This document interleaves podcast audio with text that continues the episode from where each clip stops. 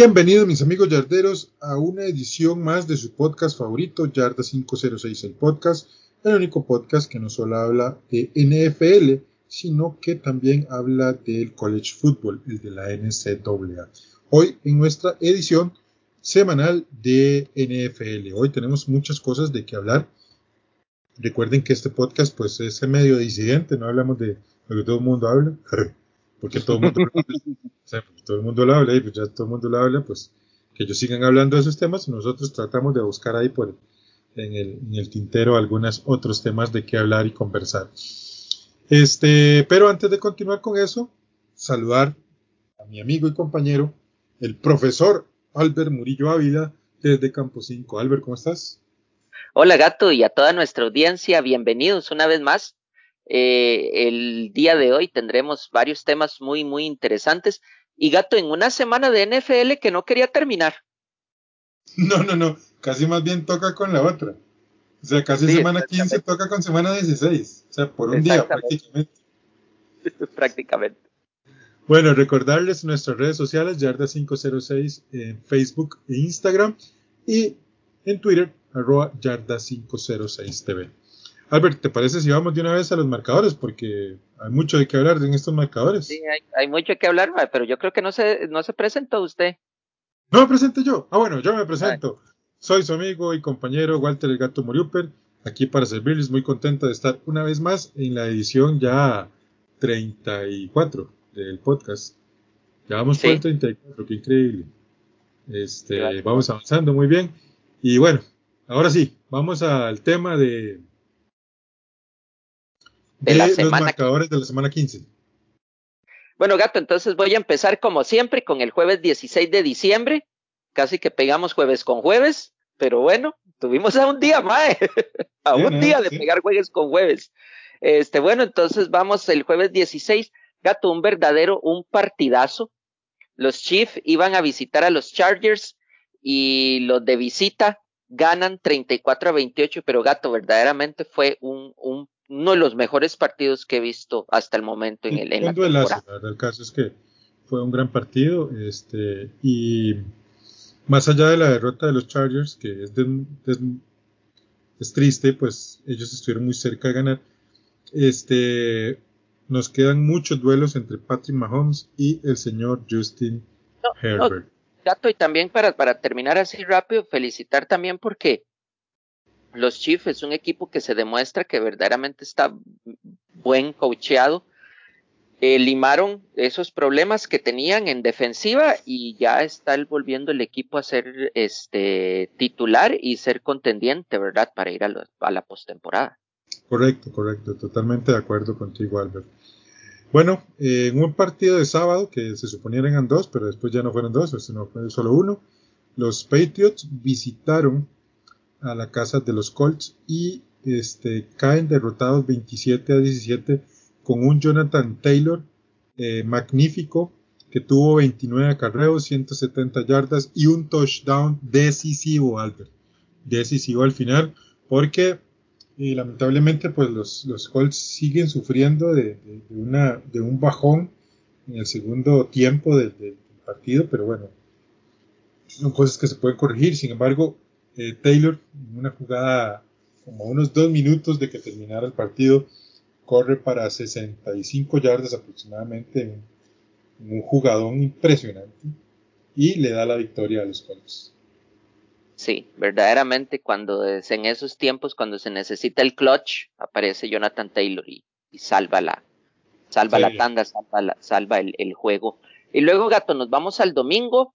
Los Bills allá en Orchard Park recibían a los Panthers de Cam Newton y los Bills terminan ganando 31 a 14 con un partidazo tanto de Allen, Singletary y Davis recepcionando. Verdaderamente los Bills están entrando a la competencia, ¿verdad? Para los playoffs muy duro. Son muy buen equipo, la verdad, el caso. Eh, en una de las sorpresas mayúsculas de la jornada, los Lions Detroit, Michigan, derrotan a los Cardinals 30 a 12 eh, y los Cardinals empiezan a caerse. Este equipo empieza muy bien, pero algo le sucede en la mitad del camino que empiezan a caerse a pedazos. Sí, Gato, y verdaderamente los, los Cardinals anotaron esos 12 puntos porque los Lions aflojaron un poquito en la segunda mitad. Sí, sí, verdaderamente ese partido se había ganado en la, en, la en la primera mitad del juego. Y luego, Gato, un, un, un, equipo que verdaderamente hay que felicitar. O sea, verdaderamente es un equipo que se está poniendo en las pilas ya al cierre de la temporada y tiene una posibilidad de entrar a los playoffs. Los Dolphins recibían a sus rivales divisionales, los Jets, y al final la gente de casa termina ganando 31-24. Cabe resaltar la, el juego que se rajó Tua Tagovailoa con 16 de 27 pases completos, 196 yardas y dos touchdowns. Verdaderamente ya los, los Dolphins como que están despertando, están tomando identidad. Siento que, que a Flores le, le estaban calentando la silla y tuvo que hacer ajustes que han servido. Sí, correcto. En New Jersey, los Giants recibían a los Cowboys en un duelo divisional y como todo duelo divisional pues saca chispas. Sin embargo, un equipo liderado por el eh, novato estrella Micah Parsons y una defensa implacable derrotan 21 a 6 a los Giants. Sí, gato. Y luego en otro partido, bueno, el partido que yo en lo personal fue el que, el que más vi eh, de esta jornada, los Steelers recibían a los Titans y al final los Steelers terminan ganando 19-13 allá en la chatarrera con un partido verdaderamente muy, muy, ¿cómo te puedo decir? No puedo decir peleado, sino verdaderamente la ofensiva de los Titans nunca carburó, pero verdaderamente los Steelers no los vi muy, muy implacables. Fue más que todo un juego de defensivas y al final la defensiva de los Steelers fue la que terminó eh, llevándose el juego. En un juego de ver, saber quién era el menos malo, este, los Texans visitaron a Jacksonville, en Florida, para derrotar a los Jaguars 30 a 16. Sí, gato, y luego nos vamos al Mile Heights, allá en Denver, Colorado, donde los Broncos caen 10 a 15 contra unos Bengals, gato, que también están levantando la mano para ir a los playoffs y van a ser un rival muy complicado. Si los Bengals tuvieran un poquito mejor de defensa, creo que estarían peleando. ese, ese, ese trío formado por Joe Burrow, eh, Joe Mixon y el otro muchacho, el receptor. Eh, sí, Llamar. llamar ah, Chase. Es impresionante. Cuidado con ese trío. Con una defensa, ya no hablemos dominante, con una defensa que cumpla. Ese equipo, cuidado, cuidado, cuidado. Eh, en, otro, en otro partido que pues no fue interesante, la verdad el caso es que yo esperaba un poco más. Los 49ers eh, empiezan a verse muy bien de cara a cerrar a, entrar a los playoffs y logran una, una victoria 31 a 13 para aquellos agoreros, 31 a 13 al revés y al derecho y lograron la victoria. Y luego Gato en un partido que tuvo un cierre bastante controversial, los Ravens en casa terminan perdiendo 30-31 contra los Packers. Cabe resaltar el partido que tuvo Tyler Hundley, el mariscal de campo sustituto de, de, Lamar Jackson, que verdaderamente a mí me gusta mucho cómo juega ese muchacho. En cualquier otro equipo podría ser titular bien, bien. Sí, sí, la verdad el caso es que los Jacksonville, eh, que los Ravens no, no, no sintieron diferencia. No yo no creo que el partido haya terminado diferente a lo como, como terminó, la verdad, el caso. O sea, fue un muy buen partido. Eh, en el Sunday Night Football, este, un equipo que le tiene medida la puesta a, le tiene medida puesta a los Buccaneers, que son los Saints, lo derrota ni siquiera por una gran diferencia, sino lo derrotó con tres goles de campo a una de las ofensivas más explosivas de la NFL. Ahora tienen tres problemas. Se le lesionó Chris Goodwin, eh, Mike Evans y Leonard Fournette. Entonces es una derrota muy más costosa de lo que se pueda pensar. Sí, no, verdaderamente es una derrota que nadie se esperaba, pero igual los Saints demuestran que, como, dices, como dijiste, le tienen la, la medida a los, a los Buccaneers, por lo menos en temporada regular. Luego, Gato, nos vamos al, a un eh, Monday Night Football por partida doble. Tuvimos un Monday Afternoon Football y un Monday Night Football, en donde primeramente en la tarde teníamos a los Raiders jugando contra los Browns allá en la Perrera Municipal y al final los malosos terminan llevándose el juego 16 a 14. Cabe resaltar que, si no me equivoco, los Browns jugaron con su tercer mariscal de campo, con Mullens. y no lo hizo mal. No lo hizo mal, verdaderamente. Y fue un partido que al final cualquiera podría ganar, pero en este caso, por tener más titulares dentro del campo, los Raiders se llevan la victoria. Es correcto, mi estimado. Y ya en el, en el Monday Night, propiamente, eh, un equipo de los Bears que no tiene pies ni cabeza qué frustrante es ver a este equipo, o sea, porque el equipo tiene talento. Gato, daba pena, daba pena, disculpa que te interrumpa, pero daba pena. Ese lunes en la noche yo vi ese juego y daban pena, dan lástima, me dan ganas de llorar, de, o sea, no tienen ideas, no tienen ideas, Albert, no tienen ideas a la ofensiva, es un equipo plano, no hay. O sea, la, la, la defensiva se esfuerza mucho, es una ofensiva muy, muy competente pero es que la ofensiva, madre, qué terrible. Ojo, y te voy a ser honesto, Justin Fields no es el responsable. El muchacho lo intenta, creo que ha evolucionado mucho, muchísimo. Justin Fields ha evolucionado mucho, pero no tiene coordinador ofensivo ni head coach. Hay que decirlo. Y bueno, y los Vikings, pues los, los derrotan con muy poco, porque tampoco es como que los Vikings jugaron así un montón, ¿verdad? Los derrotaron 17 a 9. Sí, no, verdaderamente no. Y luego, gato, nos vamos a una fecha extraña. En el, en el, en el Tuesday Football Special, en donde un martes totalmente fuera de lo común. Eh, primeramente teníamos a los Rams recibiendo a los Seahawks y los Rams terminan ganando 20 a 10 con un partidazo de Cooper Cup. Hay que decir que ahorita vamos a hablar de él. Que las cebras les ayudaron un montón, man. Qué rajado. y unos, y unos Seahawks que verdaderamente yo siento que ya ven muy lejos la esperanza Para, una, para una postemporada, pero es un equipo que verdaderamente está haciendo lo con lo que puede, ¿verdad?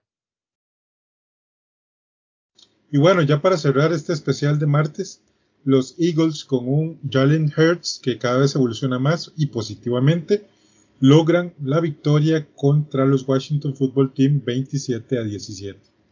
Eh, Gato, vieras que, que, yo quiero decirte algo. Y, los Eagles están teniendo algo muy parecido, o podríamos hablar que podrían tener algo muy parecido a los Bengals. Verdaderamente, su, su ofensiva está carburando muy, muy bien. Si pudieran conseguir un running back un poquito más dominante y pudieran mejorar ciertas piezas en la defensa, Gato, déjame decirte que los Eagles tienen potencial para complicarle la existencia a los Cowboys en la nacional. Sí, totalmente de acuerdo. Estamos totalmente de acuerdo. Que va bien enrumbado, va bien enrumbado en su, en su, en su, desarrollo. Sí. Su desarrollo, correcto. Y bueno, este fue eh, pues los marcadores de la semana 15. Gente, hay un tema. Eh, evidentemente, los equipos han sufrido muchas, muchos contagios. Eh, mucha gente desgraciadamente pues ha puesto en duda el tema de las vacunas. Yo no voy a entrar en el tema de que si las vacunas son buenas o malas, eso no es un tema de este programa.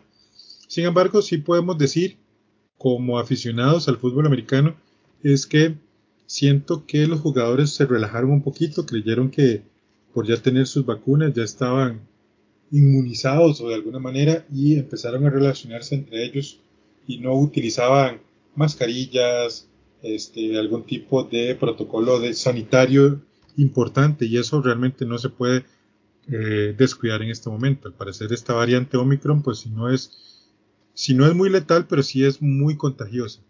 Y ese es el tema, es muy contagiosa. Entonces, desde aquí, desde Yarda 506 el podcast, su amigo Albert y su amigo El Gato, nosotros pues somos pro ciencia, pro vacunas, en este, en este caso, este, y no vemos con buenos ojos que la gente diga, ay, ¿por qué eso? O sea, se vacunaron. Eso no inmuniza, o sea, hay muchas variantes, qué sé yo. Pero sí, eh, uno veía en las laterales, Albert, yo no sé si vos viste esas cosas, ellos ya estaban como muy relajados. Algunos que no se habían vacunado, como el mismo Carson Wentz, andaban con la mascarilla, pero debajo, así, con la nariz afuera, hasta con la boca afuera. O sea, cosas que realmente no se deben hacer más. Si vas a usar la mascarilla, protegete todo, toda nariz, toda boca, todo este tema. Pero sí, los, los equipos recibieron muchos. Los Browns eran, ma, era, era un equipo COVID. Los, los, los, los mismos Bears, pues, de hecho, jugó un, un profundo que era el tercer equipo. Ma, qué carajillo más bueno, ma. Sí. Muy bueno ese carajillo, ma. De, las cosas tuvo a Jefferson, tuvo a Jefferson total, completamente limitado que si la ofensiva hubiera funcionado bien, otro gallo hubiera cantado en ese juego. Ah, no, no, totalmente, mae. O sea, eh, la, la, defensiva y los equipos especiales de, de, de, los Bears los tuvieron siempre en el partido, man. Lo que pasa es que, mae, ese equipo no genera nada, no carbura nada, es, es impresionante, pero bueno, en fin, vamos con los temas, ¿te parece, Albert? ¿Te parece? Démosle. Vamos con los temas. Ustedes saben que en Yarda 506 el podcast no somos muy asiduos a tener los temas de que todo el mundo hable, porque como ya lo dijimos al principio, pues todo el mundo los habla, entonces y hablar nosotros de lo mismo no es exactamente algo que a ustedes les vaya a agradar. Para esa gracia se van a otros podcasts, pues que a veces hasta tienen hasta más que más producción que nosotros, hay que ser honestos. Pero siempre andamos buscando ahí temas. Y uno de los temas que queríamos conversar con ustedes es el exceso de eh, intentos en cuarto down. Yo, Albert, yo soy partidario de ser agresivo. Yo nunca he dicho que uno, en una situación X, uno no deba de ser agresivo. Pero, así honestamente, si vos estás en el primer cuarto y el equipo contrario te detuvo en la yarda 1 para anotar tranquilo, me vaya por el gol de campo. Queda mucho partido por delante. O sea, no están perdiendo por 85 a 0, ¿verdad? O sea, no, o sea, está empezando el partido, hay un tema. De hecho, podría hacerlo en primero, segundo, tercer cuarto. En el cuarto cuarto, dependiendo de la situación, yo tomaría el riesgo de irme en cuarto down y anotar, o tratar de anotar. ¿Por qué razón? Porque si bien es cierto, eh, como diría el coach Haley de los Chargers, él para ganarle a los Bills, eh, a los, Chiefs, necesita touchdowns. Sí, es cierto, yo, yo no veo eh, que su lógica no esté correcta, pero más allá de touchdown, lo que usted necesita para ganarle a los Chiefs son puntos. Y si usted puede anotar tres puntos, todo cool. Hágalo. Mándese. Ya está, no pasa nada. O sea que la sabermetría, que los eh, estadísticas, los analytics, no me interesan. Yo voy por mis tres puntos seguro. Ya yo tendré un momento en el que yo tenga que decir, es más, ni siquiera en uno y gol, en una yarda y gol, hasta en 20, hasta en la yarda 20, hasta en la yarda 30 que me falten 5 yardas, que me falten 6 yardas. Si yo de verdad necesito ir por el partido, yo creo que ahí sí se puede ir por el cuarto down y intentarlo. Pero madre, si está empezando el partido y todo eso, ¿para qué te vas a poner a hacer eso? O yo no sé qué vos pensás de esto, Albert. No, no, es que verdaderamente eh, uno, uno tiene que jugar como se va desarrollando el juego. Yo sé que a veces eh, muchos entrenadores quieren llevar el juego a su ritmo, pero no hay que forzar el, paso del juego. O sea, mi punto es que hay que ir, hay que ir a la marcha de la mano con el juego, no tratar de, de adelantarse al juego porque estás, eh, pisando eh, terreno peligroso. O sea, lo importante es anotar. Yo sé que un touchdown vale seis puntos, pero al final tres puntos es, es un, un, premio de consolación que al final te van a hacer falta. Es que, es que es eso, al final te van a hacer falta. Albert, tuvo tres oportunidades de anotar. Tres, o sea, hubieran sido técnicamente nueve, puntos. Pero digamos que él hubiera intentado los tres, hubiera fallado dos, si hubiera anotado uno. Con ese uno que hubiese anotado, no hubiese sido necesidad de ir a tiempo extra.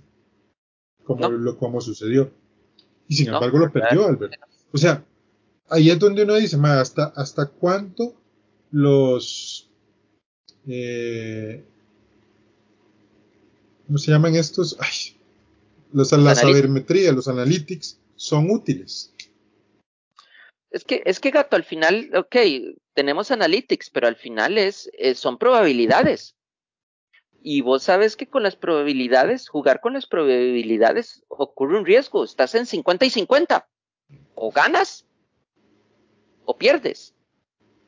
Entonces, cuando vos jugás de una forma, llevando el ritmo del juego de una forma más conservadora, pero conservadora en el sentido de ir a lo seguro, puedes voltear ese 50-50 a un este 65-35 o a un 75-25. O sea, Correcto.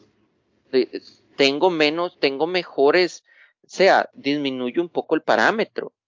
Eh, yo sé que ahora la, la NFL es que también, gato, igual la, la misma NFL necesita ser, ser atractiva o los están obligando a ser atractivos. Yo siento que también eh, mucho de esto es, es son, son, son por presiones por fuera, ¿verdad? Quieren ver una liga más agresiva, una Pero, liga Albert, más de que vea lo vayan que pasa. Vea lo que pasa. Vea lo que pasa. Usted dice una liga más agresiva y todo. Sin embargo, históricamente, y recuerda aquella frase que dice, las, las ofensivas ganan partidos, las defensivas ganan campeonatos. Y esa ha sido una regla en todo lo alto durante todo el tiempo. Y vea que las ofensivas siguen, siguen evolucionando a tal punto que aunque las reglas de hoy las están orillando a casi que ni siquiera toquen al receptor y, y no vean muy feo al coreback y todo eso, aún así, aún así, están obligando a, las ofensivas a, a reinvertirse. Vea que Kansas City Chiefs que tuvo que hacer para poder mejorar en la tabla. ¿Qué tuvo que mejorar? La defensa. Porque si los Chiefs se hubieran quedado sin defensa, no lo logran en este momento. Seguirían perdiendo partidos, aunque Mahomes y compañía hagan 28 tantos puntos. Entonces, ese es el punto, Albert. Yo veo, o sea, yo entiendo. Ahora bien, ma, usted se la jugó la primera vez, está bien, perfecto, yo no tengo tema con eso. No funcionó, ok, ¿qué hago? Pongo esto y digo, no, voy por los tres puntos. Ya en otro momento iré por los cuatro. Porque hay otro, hay otro caso todavía que es peor. Y es el de John Harbaugh con los Ravens. John Harbaugh acaba de perder dos partidos importantísimos de cara a los playoffs por una jugada de, de cuarta. O sea, a mí me dirá, no, Walter, es una jugada de conversión de dos puntos. Sí, hombre. Es como, como jugársela en cuarta, es la misma cuestión. O sea, quien te, quien te, quien te dice que puedes ir por la, por la conversión es en los analytics. Son exactamente la misma, la misma situación. Entonces, ahora bien, ¿qué pasa? Yo, yo, yo digo, bueno, ok. Lo intentó en Pittsburgh y yo dije, madre, qué buena decisión porque vamos a ganar y todo esto, vamos con todo. Pero no me salió. Entonces, ¿qué hago? Ok, ya no lo intento. Tengo al mejor pateador de la liga, en Justin Tucker. Voy a, a empantarle a los, a los, eh, ¿cómo se llama? A los Green Bay, O Green Bay en este caso. en este caso, porque ya yo había perdido con los Steelers. Entonces ya en esta yo digo, no, más, ya no puedo darme lujo. Porque, porque, bueno, no sé, disculpe que a veces yo a veces agarro el micrófono y me emociono, pero ya esto raya en la juponada de John Harbaugh, ¿o no?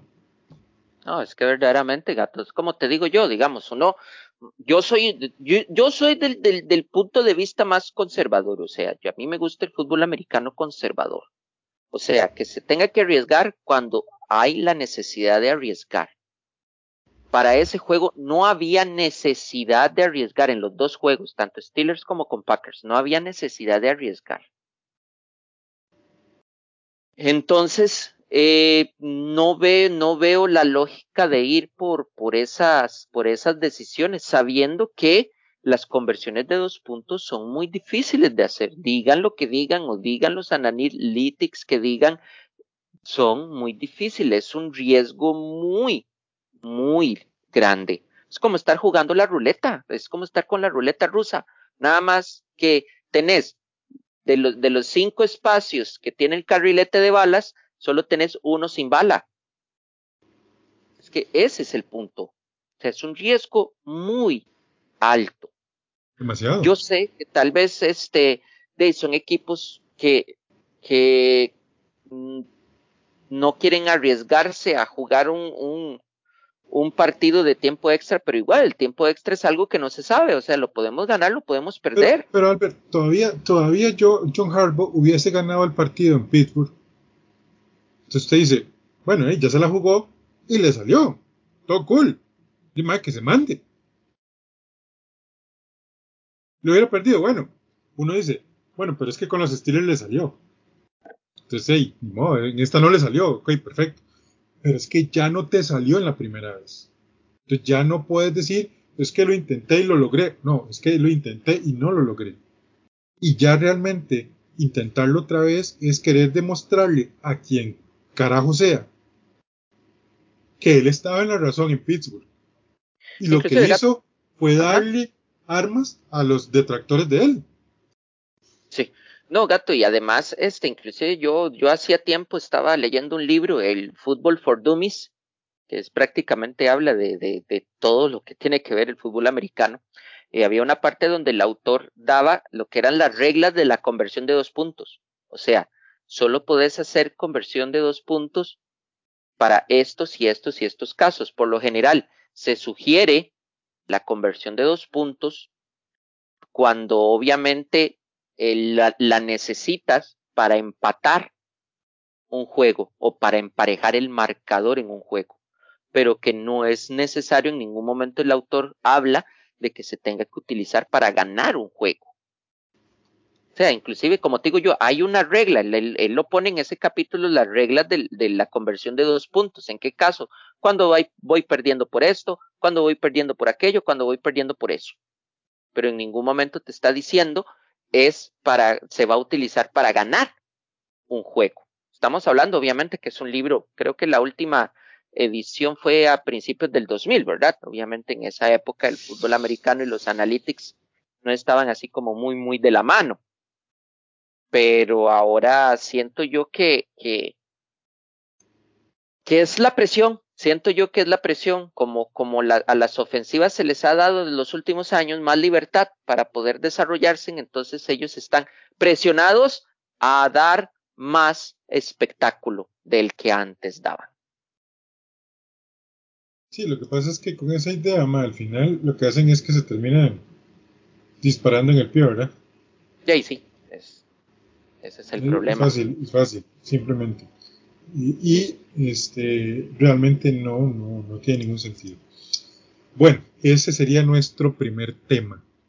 Eh, si estás de acuerdo con, los, con esos intentos, si crees que es bueno, si crees que no es bueno, si crees que, no sé, danos tu opinión en nuestras redes sociales, Yarda506 en Facebook e Instagram.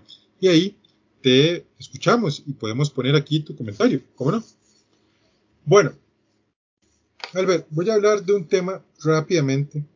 Rápidamente, no quiero que nos eh, profundicemos mucho en esto porque realmente uh, para mucha gente es que uno es un lover, ¿verdad?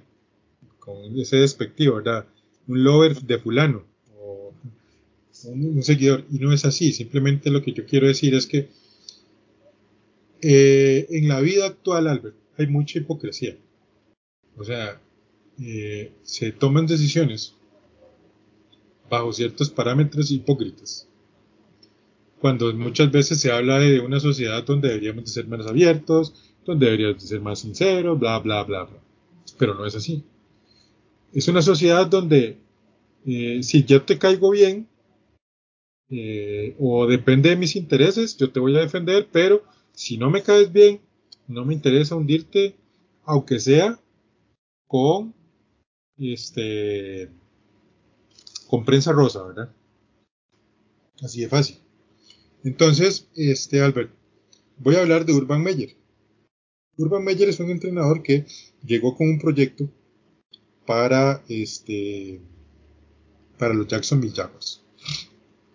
Desde que Urban Meyer llegó a Jacksonville, él siempre obtuvo una, una oposición de los medios de comunicación muy fuerte. Es evidente que el tipo no les caía bien. El tipo tenía su forma de ser. Buena, mala, no, no lo estoy diciendo, a mí no me interesa. Pero el tipo no le caía bien a cierto grupo de la prensa que empezó a presionar muchísimo. Entonces, situaciones como, por ejemplo, lo que pasó con el con la WWE, ¿te acordás? Ajá. Que el malo los llevó a la, oficina de él y todo el teatro que ellos hacen y todo el tema. Eso no caló bien en los medios de comunicación. No les gustó. Porque había unos parámetros para los entrenadores en jefe, bla, bla, bla. En fin, el tema es que al final Arbil lo terminan despidiendo la semana pasada. Una, el día después de que nosotros grabamos el podcast, ¿se acuerda? Que nosotros habíamos hablado de él. Exactamente. Exactamente. Lo despiden y ni siquiera lo dejan terminar la temporada. Eh, el tema que queremos hablar, Albert, o que yo te quería mencionar aquí es que los peores equipos en este momento en la NFL son Texans, Jaguars, Lions y, este, Jets. ¿Por qué les digo que a Urban Meyer lo vota la prensa? Lo vota la prensa rosa. Porque los números de estos equipos comparados con los Jacksonville Jaguars no son ni aplastantes ni apabullantes. Y por el contrario, a veces son hasta preocupantes. Y muchos de estos head coach, como este. Sale. sale, este. Cadwell. Cadwell. y Dan Campbell. No, Dan Campbell. Campbell. Y, este, este otro señor, David Cooley, es muy probable que tengan un año más en sus respectivos equipos. Ok, voy a hablar de sus, voy a hablar de dos números nada más. Voy a hablar de puntos eh, permitidos, puntos anotados y puntos permitidos, yardas anotadas o yardas eh, acumuladas, tanto en defensiva como en ofensiva. Te la voy a leer, Albert, y vos me dirás. Okay. Ajá. Eh, en puntos por partido, o puntos, o sea, sumando todos los puntos de todos los partidos, los Jacksonville Jaguars anotaron 196. Los Texans anotaron 207. Los Lions anotaron 243. Y los este, New York Jets anotaron 250. Si vos ves, hay una superioridad entre comillas, pero ¿cuál es la diferencia? 50 puntos. Lo cual no es la gran cosa. No, verdaderamente no. Vamos a hablar en puntos permitidos.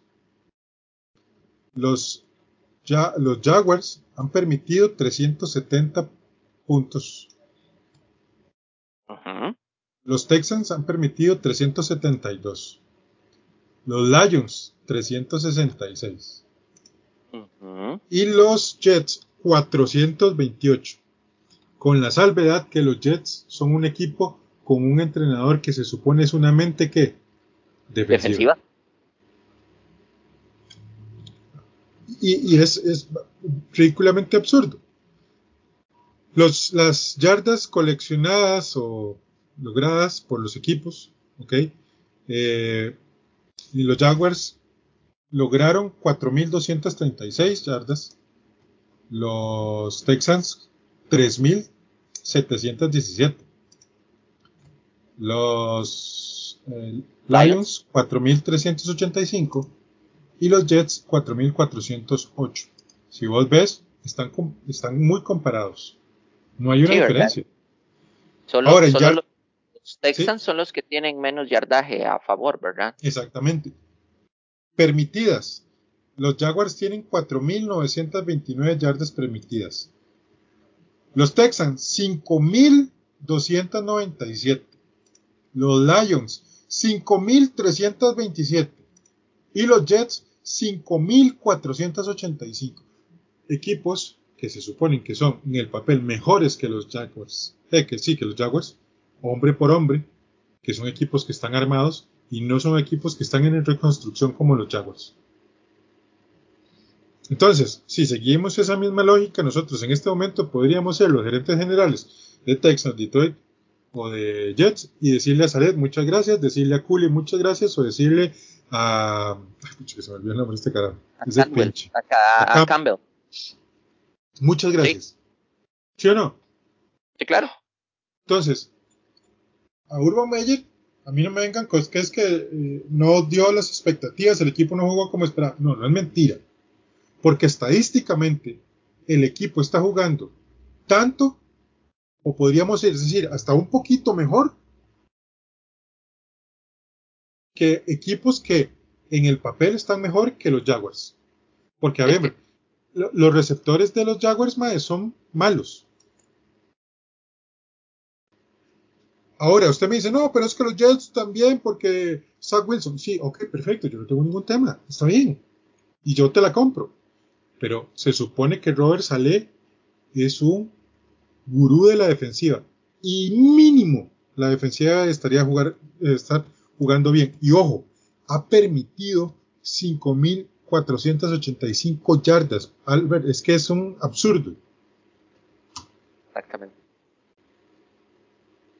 Entonces, no, queríamos hablar de esto, o quería yo hablar de esto. No sé si Albert quiere hablar un poquito, dar un, eh, un, comentario más rápido. No, esto no vamos a durar más de esto. Eh, a no ser que Albert quiera decir algo. Yo lo que quiero decir es que a Urban Meyer no lo sacan sus números ni sus resultados. Es más, ni siquiera lo sacan sus jugadores. Porque ningún jugador se ha puesto ni a favor ni en contra de lo que pasó. Todo el mundo se quedó callado.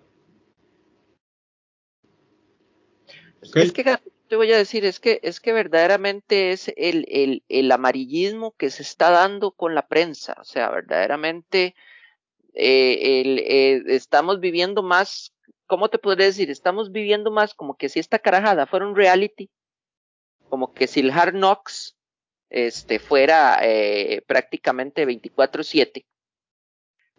O sea, nos estamos yendo a, varias cosas extra cancha. O sea, el mismo Urban Meyer cuando fue entrevistado cuando salió, el mismo dueño de los Jaguars lo fue a buscar. Urban Meyer estaba tranquilo. Recuerden que nosotros lo veíamos los sábados en el Big Noon Saturday con Brady Quinn, con, con, con, con Leonard, con Reggie Bush. Él estaba tranquilo, él tenía su trabajo, él estaba, él inclusive llegó a decirlo, estaba viviendo su sueño, su sueño de retiro. Estaba bien. Pero él llega y obviamente le ofrece, el, el dueño anda atrás de él de los Jaguars y le ofrece una propuesta que no va a, que, me imagino que nadie pudiera rechazar, ¿verdad? Caemos a lo mismo.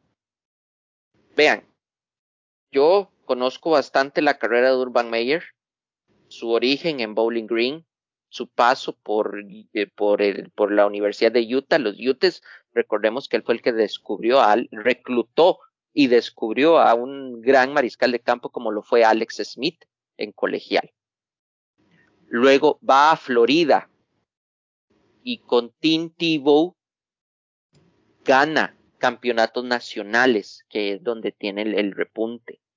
Luego se va a Ohio State, que es el primer mariscal, el primer, perdón, el primer head coach que es campeón bajo la modalidad del College Football Playoff. Fue el primer campeón. Y es lo que yo digo. En la época que estuvo en Boiling Green, yo no escuché nada. En la época que estuvo en Utah, yo no escuché nada. Con Florida, yo no escuché nada. Con Ohio State, yo no escuché nada. Entonces, ¿cómo de un pronto a otro va a ser alguien problemático? Hay, gato, hay demasiada, demasiada tela que cortar. Yo recuerdo que cuando iniciamos, y es que es cierto, y es que es un problema, y te voy a decir también un problema de, esa exaltación o ese misticismo que hay hacia los, hacia los head coaches de la NFL. Ay, no, es que él puede ser triunfador y todo de, de, de college football, pero es que la NFL es otra vara. Fútbol americano es fútbol americano. Obviamente a nosotros en América Latina nos venden la NFL, nos venden el producto que más produce y todo. Pero ya, y el gato lo sabe muy bien, cuando ya uno se mete en el mundo del college football, en el college football se, se, se lleva, se hay billuyo, mucho más que el de la NFL, podría decir. El, el head coach es más respetado, se respetan más los procesos, sin importar qué dice la prensa, sin importar qué dice la fanaticada. Y voy a caer una vez con el caso de Jim Harbaugh. Hasta nosotros, y Gato no me deja mentir, hasta nosotros votábamos a Jim Harbaugh al principio de temporada. Sí, totalmente. Uno llegaba y decía, ¿qué está haciendo el Comité Atlético de Michigan? ¿Cómo le está pudiendo dar una extensión de contrato? Deberían de votarlo.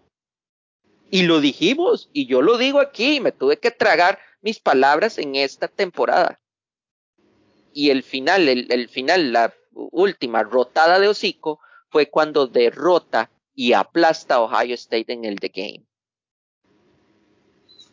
Entonces, volviendo con Urban Meyer, simplemente de Urban Meyer llega, no se lleva bien con los medios, eh, hay muchas cosas extra cancha que, que le perjudicaron, que los medios hicieron que le perjudicara y que ocurriera lo que ocurrió. Sí. Son esos mismos medios que únicamente sacan documentación cuando les conviene. de Gruden en la investigación de, de, de Washington, solo sacan documentación de Gruden y, y no mostraron el resto. O sea, una verdad a medias. Exactamente. Entonces, ahora la pregunta es que se pueden estar haciendo. Bueno, es que ustedes entonces son defensores de Urban Meyer. No, no, no, no. O sea, a ver, eh, el señor Urban Meyer, pues cada quien que cargue con su propio fardo. Ya estuvo. Lo que nosotros queremos es que nuestros escuchas uh, vean la NFL también con otros ojos. Que, que no es solamente eh, uy, no, es que lo echaron porque es malo. No, no, no lo echaron porque es malo. Es un buen entrenador y los números lo avalan.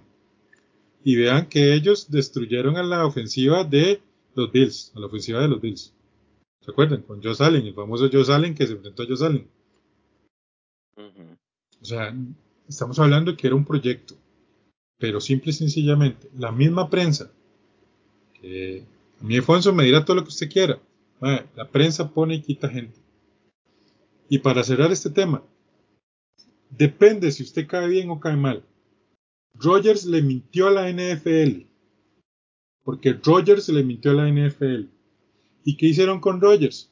Ah, papito, no haga eso, qué feo. Le voy a multar con 13 mil dólares. Yo, porque usted no haga eso. Y ya, y todo el mundo se quedó callado. Antonio Brown le mintió a la NFL. ¿Y qué hizo la NFL? Lo mandó tres partidos sin pagarle su salario. Porque no, madre, usted no puede hacer eso, qué barbaridad, ¿cómo se le ocurre, madre? Nos va a mentir. Antonio Brown no le cae bien a la prensa. Mm -mm. Aaron Rodgers, todo el mundo lo mama. Ay, me van a disculpar. Y no estoy diciendo que ellos sean buenos o malos, eso no está en discusión en este momento. Lo que estoy diciendo es que si usted le cae bien a cierto grupo, todo va a ir bien, aunque lo haga mal. Si le caes mal a cierto grupo, todo va a ir mal, aunque lo hagas bien. Ahí lo dejo. Y bueno, este. Para cerrar, ya vamos a hablar, Albert, de la no carrera por el MVP. es muy parecida como la no carrera del Heisman que tuvimos este año. Exactamente, la no carrera del Heisman. Es como el no cumpleaños, o sea, no, no es, es esto.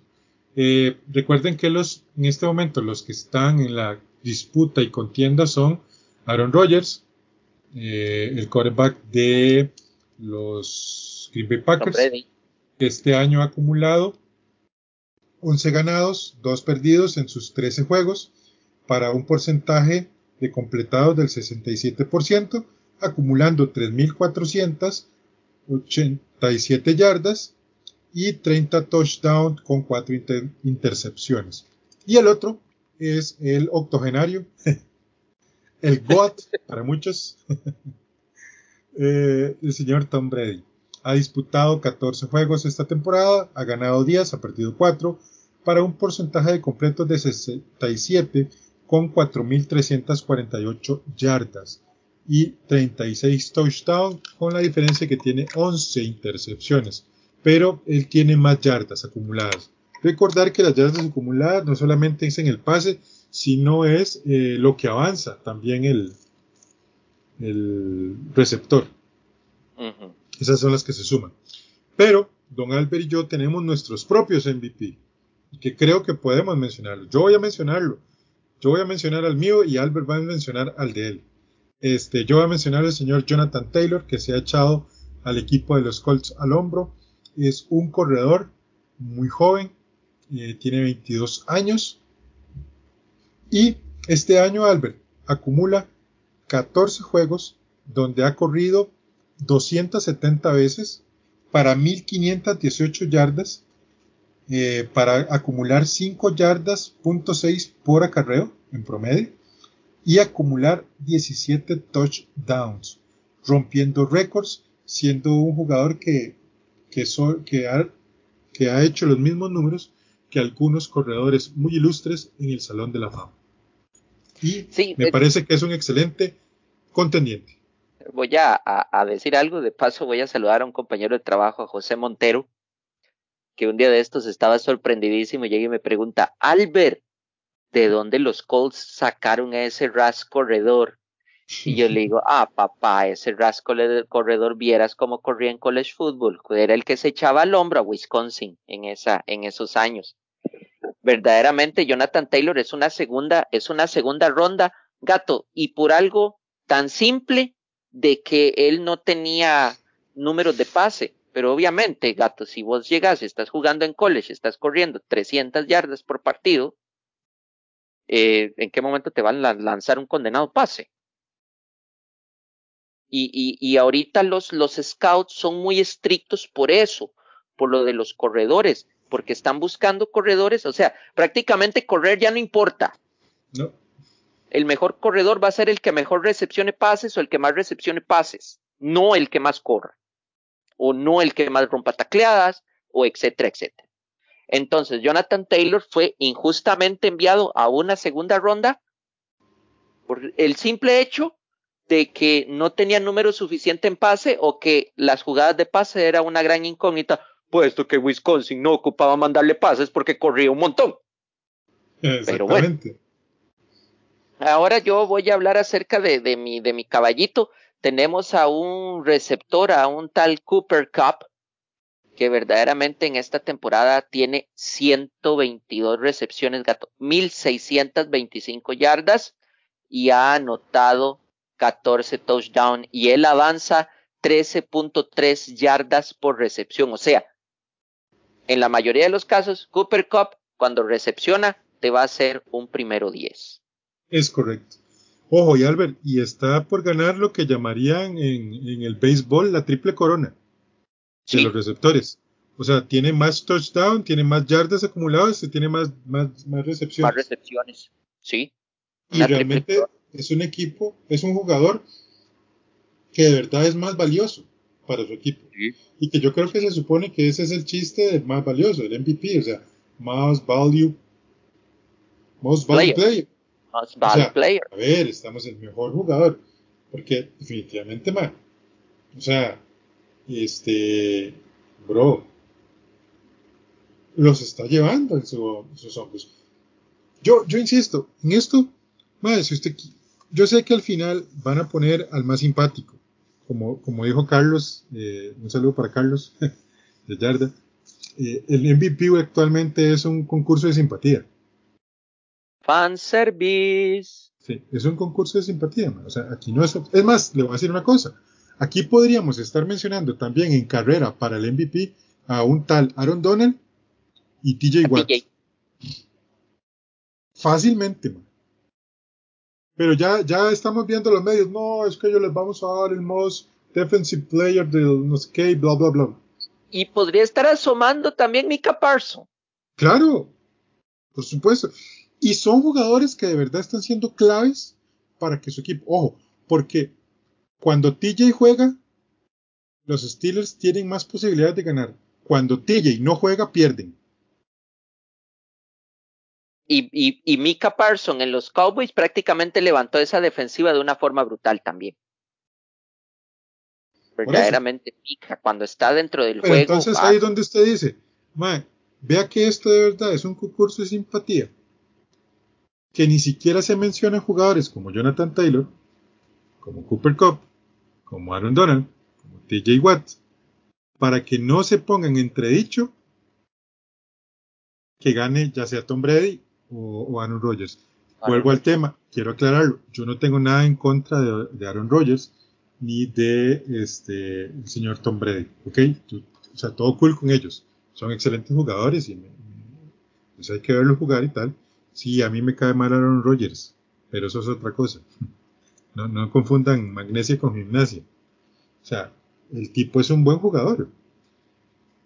Pero, sinceramente, man, en este momento jugadores como Jonathan Taylor, jugadores como Cooper Cup, jugadores como TJ Watt, realmente son muy valiosos en sus equipos. Son jugadores muy valiosos que si no estuvieran ahí, esos equipos no estarían en, competencia. Yo, yo lo personal con respecto a Aaron Rodgers, eh, también Aaron Rodgers, yo siento la liga cometería un grave error darle el, el, premio de MVP a Aaron Rodgers después de la actitud que ha tenido. Porque también, aparte de que yo puedo ser un muy buen jugador, pero también la actitud tiene que pensar, eh, tiene que pesar mucho. Ah, con esa volvemos, actitud. Volvemos a lo que hablábamos en el principio, eh, bueno, en el, en el, tema pasado. Si a vos te cae bien Aaron Rodgers y sos de, y sos, se lo van a pasar, man Sí, yo, yo en lo personal, por lo menos lo que es Aaron Rodgers, lo sentiría injusto, o sea, lo sentiría muy injusto. Caigo a lo mismo de una vez y, y yo sé que después me van a caer las lluvias. Esa actitud que tomó en Chicago no, no, no fue la mejor, verdaderamente a mí no me gustó. Yo sé, y lo ha dicho Gato y lo ha dicho Fonsa, es que no son hermanitas de la caridad, no. Pero también, o sea, hay que tener respeto hacia el rival, hay que tener respeto hacia las aficiones. Ay, ah. ahora es que solo resultaba que solo Aaron Rodgers putean. Ay, ¿usted cree que, no, no, que Tom Brady no lo han puteado toda una vida? Hasta nosotros lo hemos puteado. Y, y, y eso lo ha hecho a él cuando vos has visto a alguien como él meterse con, con, con, los aficionados, etcétera.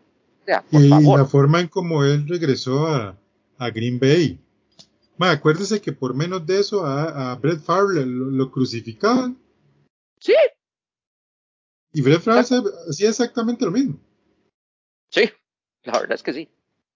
Y, y resulta ser que ahora no, que hay que, hay que, hay que negociar con él, porque, porque obviamente hay que negociar, él es muy bueno, es que, ma, esas dobles varas de medir sí que me caen gordo, ma, en serio. O sea, o hay patadas o hay para todos, ma, simple.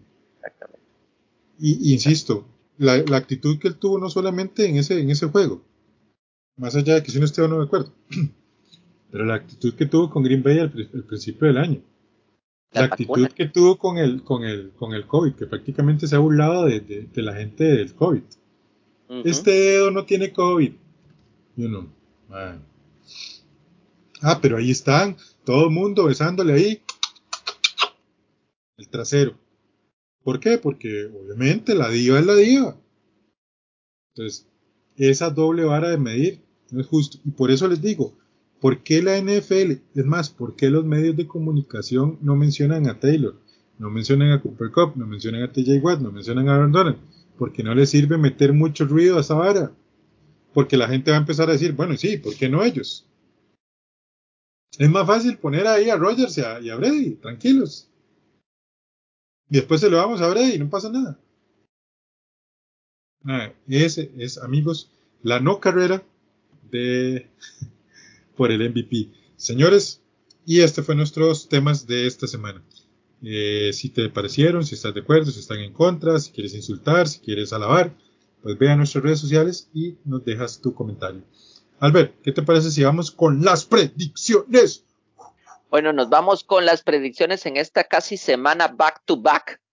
Entonces tenemos el, el jueves 23 de diciembre a las 7 y 20 de la noche allá en Nashville, Tennessee, la tierra del country, donde unos Titans que todavía que están buscando llevarse su división e ingresar alto en la postemporada, van a recibir a unos 49ers que están asustando mucho.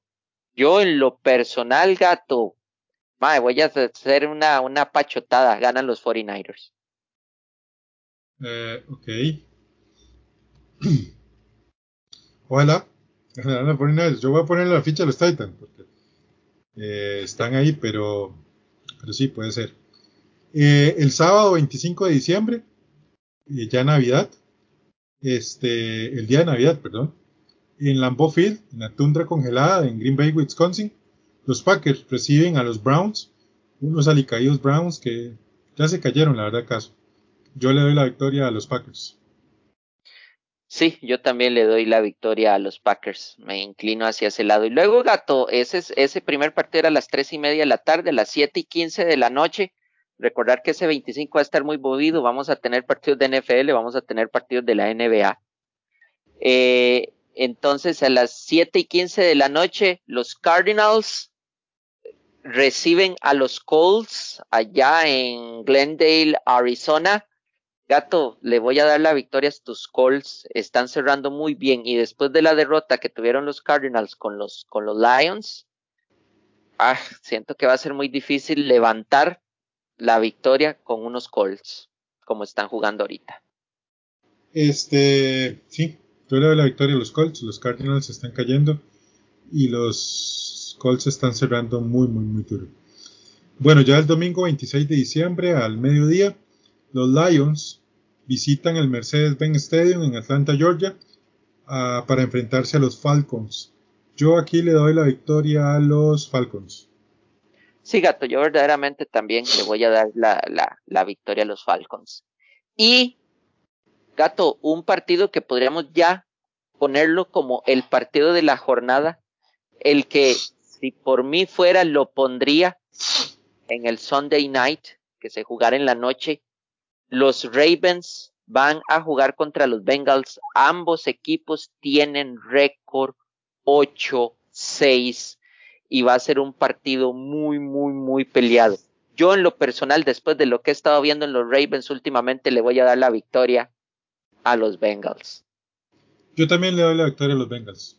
Esa división va a estar muy disputada al final. Este, igualmente a mediodía en Minneapolis, en el US Bank Stadium, los Rams visitan a los Vikings eh, y le doy la, la, victoria a los Rams. Sí, gato, yo también le voy a dar la victoria a los Rams que están jugando muy bien. Y luego, gato, vamos a tener un, un clásico, este, o por lo menos un, una rivalidad bien, bien añejilla en lo que es la AFC este los Patriots van a volver a, enfrentar a los Bills. Nada más que yo siento que en esta ocasión los Bills sí van a poder sacarle el juego a los Patriots, no como la vez pasada. Sí, creo que en este momento los Bills van a cerrar, están urgidos eh, por ganar la división y creo que aquí van a sacar carácter y van a ganar.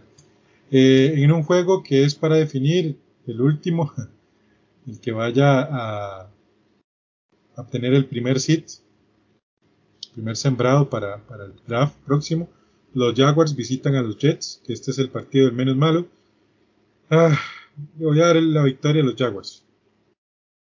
Yo le voy a dar la victoria también a los Jaguars, verdaderamente. Pero va a ser un partido bonito para ver a los dos mariscales de campo novatos, ¿verdad? Que fueron top, a Zach Wilson y a, y a Trevor Lawrence.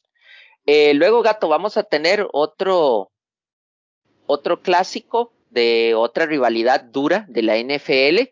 Los Eagles allá en Filadelfia, en la ciudad fraternal, reciben a los Giants yo como he estado viendo últimamente lo que dije temprano en el, en el, en empezando el programa, yo veo a los Eagles llevándose el juego contra los Giants.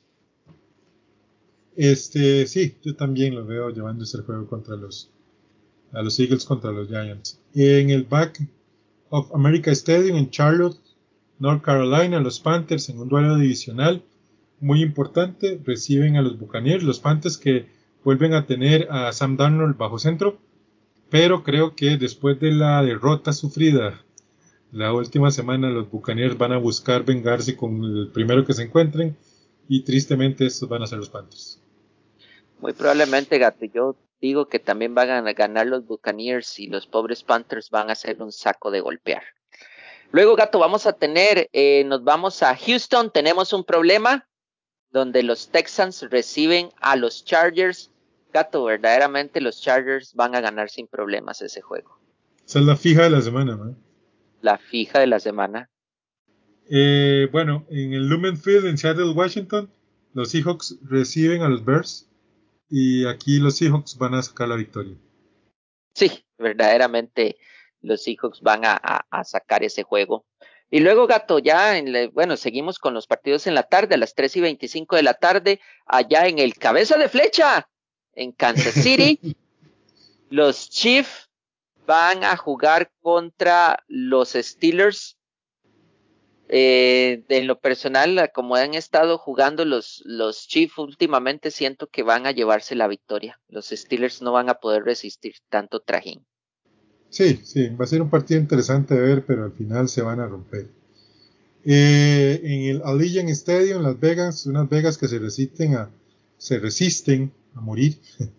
Los Raiders reciben a los Broncos y aquí le voy a dar la victoria a los Raiders, no porque sean muy buenos, sino porque los Broncos no van a tener a Teddy Bridgewater para los en centro y este muchacho es bastante malo, el, el, eh, Sí, este, Drew Locke. Drew Locke, qué bruto este muchacho. Sí, no, y yo también, gato, siento que los, que los Raiders van a, a ganar esa última victoria con los Browns, los, los hizo volver otra vez a la pelea de ese séptimo lugar en los playoffs y siento que los Broncos vienen muy diezmados y que, y que los Raiders tienen la posibilidad de sacar ese, ese jueguito. Y luego nos vamos, que se me desacomodó la compu, y luego nos vamos ya a lo que es el Sunday Night Football, uno de los clásicos de, de, la NFL. También tenemos varias rivalidades. Esta, este fin de semana estar bonito en rivalidades. El famoso y antiguo Vaqueros contra Indios. Ya no se va a poder así, decir así, pero bueno. Tenemos a los Cowboys enfrentando a los Washington, que están, estos equipos ya están implantando la moda de estar llevando sus graderías a donde vayan a jugar, por lo menos sus bancas. Sí, sí, nada más para joderle la vida. Va a llevar sus bancas también, ya las llevó a pasear a Filadelfia, entonces las va a llevar a pasear a, a, Arlington, lo mismo que hicieron los Cowboys. Yo en lo personal, gato, siento que los Cowboys van a ganar el juego. Sí, sí, sí, esto lo ganan los Cowboys. Y en el Monday Night Football, unos sorprendentes Saints, sorprendentemente van a perder contra los Dolphins, porque ese equipo solo le juega a los Buccaneers. Sorry, Carlos, pero es que es cierto. Pero, y, los Dolphins vienen muy bien, la verdad, el caso. Sí. Y yo, gato, te voy a decir también, ma, que este juego tiene serias, serias implicaciones, porque el ganador podría tener una patita más cerca de los playoffs. Sí, sí, sí. Los Dolphins van a, van a ganar ese partido. Sí, los Dolphins van a ganar. Yo me inclino también por eso. y bueno, estas fueron nuestras predicciones. Chan, chan, chan, chan. Y también este fue todo nuestro programa por esta semana en Yarda 506, el podcast. Albert, palabras de cierre.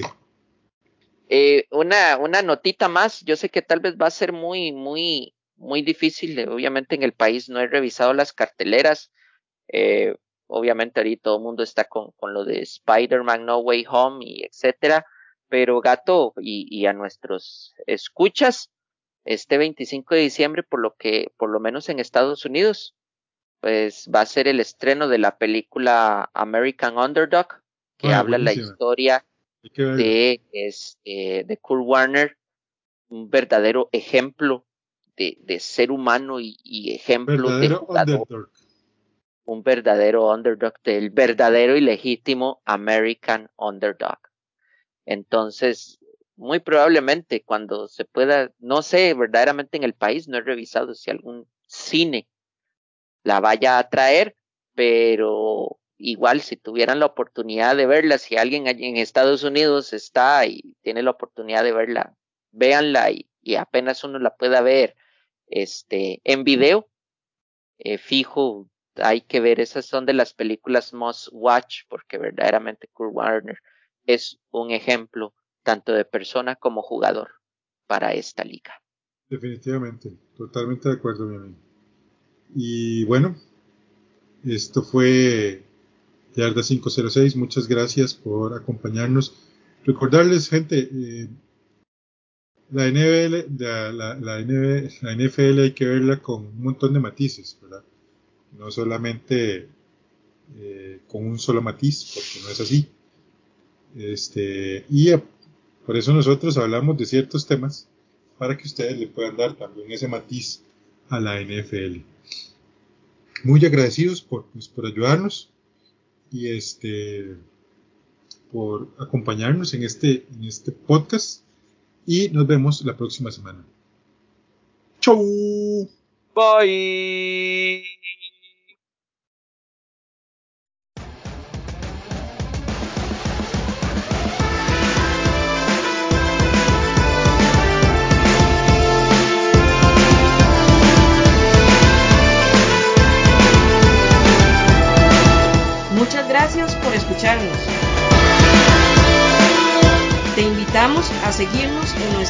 Sociales, donde todos los días compartimos información de la NFL y de la NCAA.